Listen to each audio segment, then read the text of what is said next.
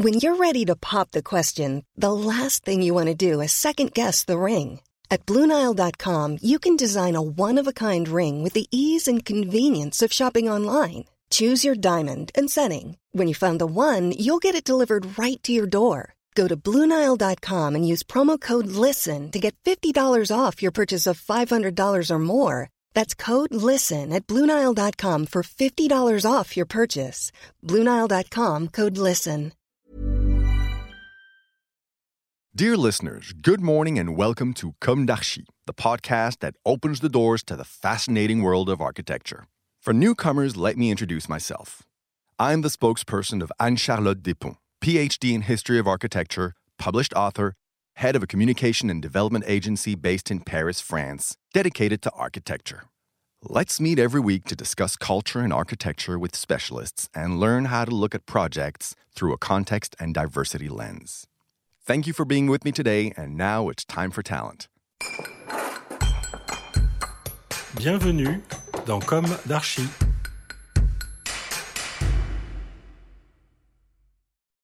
Dear listeners, good morning. This is Esther on behalf of Anne Charlotte. It's great to be with you again for this Comme d'Archi Season 3, Episode 10. Today we are back in English with a text from the architecture agency COSA, written especially for you about the recent project of the École Européenne Supérieure de l'Image in Poitiers called EESI. COSA is a young old agency, one might say. It has the cumulative experience of 14 years of collaboration between Arnaud Sachet and Benjamin Colboc. It has the enthusiasm of its five years as COSA. The architect teacher and the architect engineer are complementary.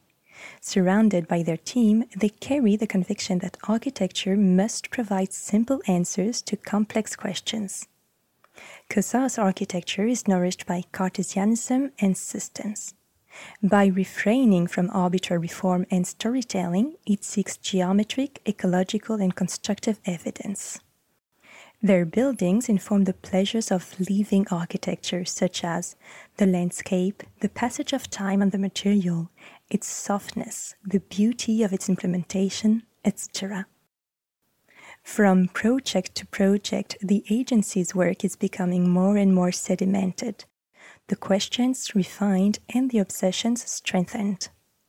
One of the projects that illustrates this is the new building for the École Européenne Supérieure de l'Image de Poitiers, known as EESI. The EESI is currently housed in several old buildings in the city center which do not meet its needs. Its operation is specific.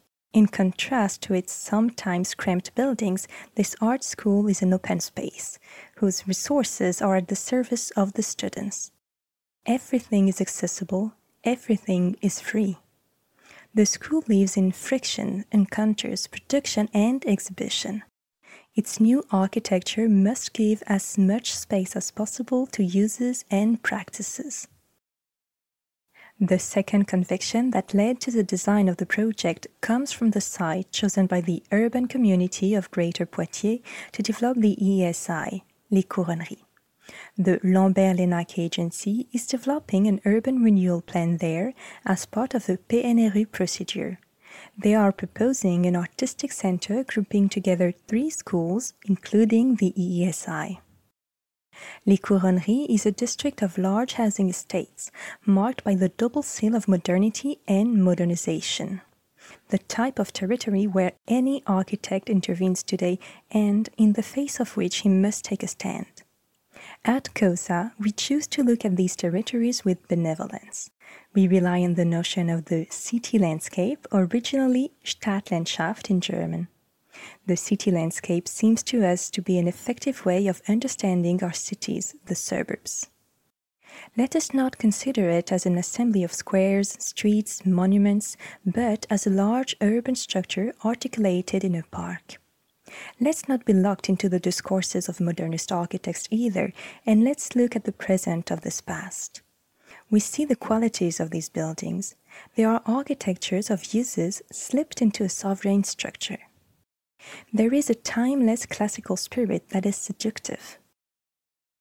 To anchor the EESI building in Les Couronneries district, we have aligned it on the street, but freeing up a large agora which integrates it into the school center and beyond into the city landscape. Then we have to go further to ensure that this building cannot be anywhere else.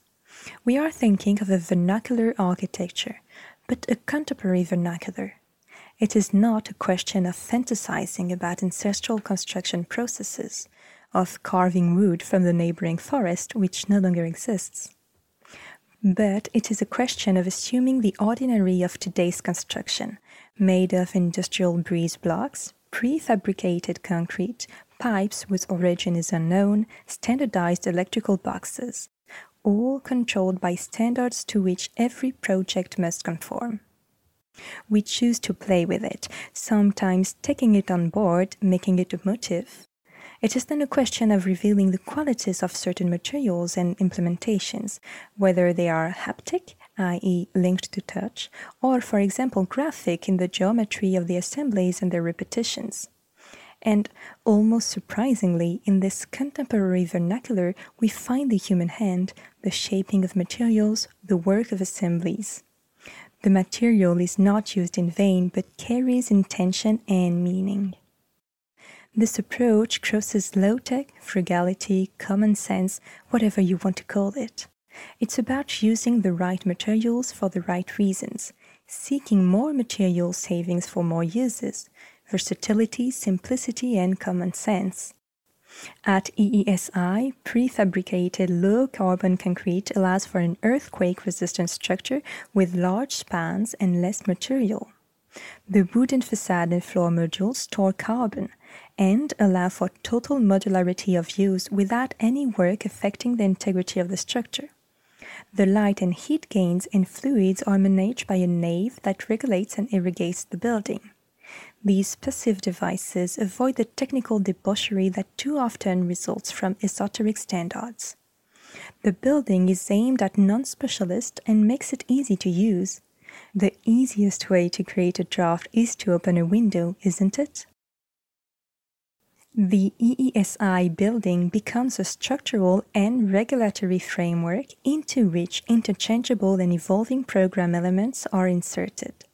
As good craftsmen, we put together the program, the lot sheet, the various regulations, the possible constructive and technical solutions, and the economy.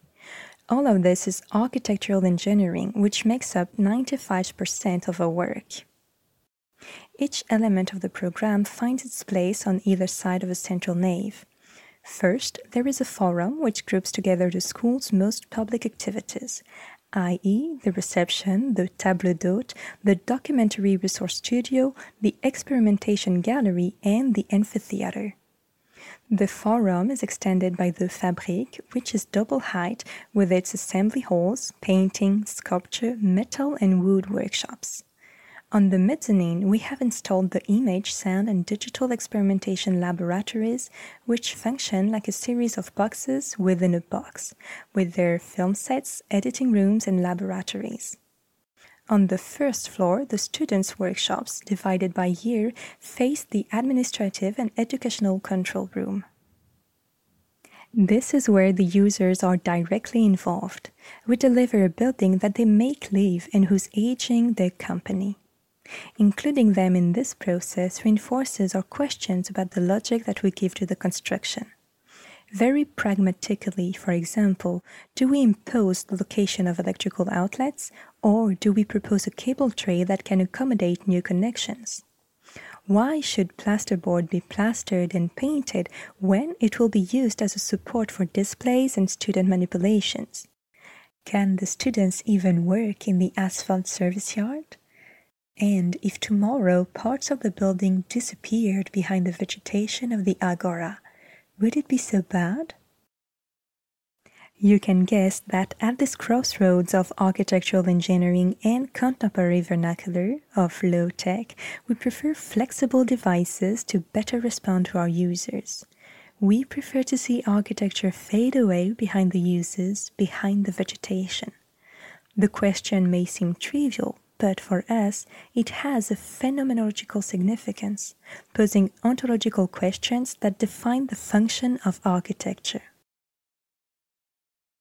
Dear listeners, thank you for tuning in. Let's meet again next week for a new d'Archi in English. And until then, take care of yourselves. Goodbye.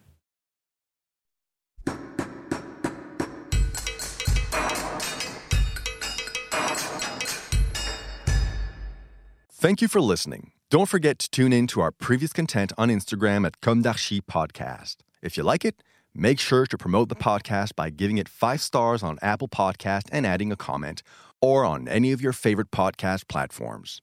And don't forget to subscribe and listen to all of our episodes for free. See you soon, and until then, take care of yourself.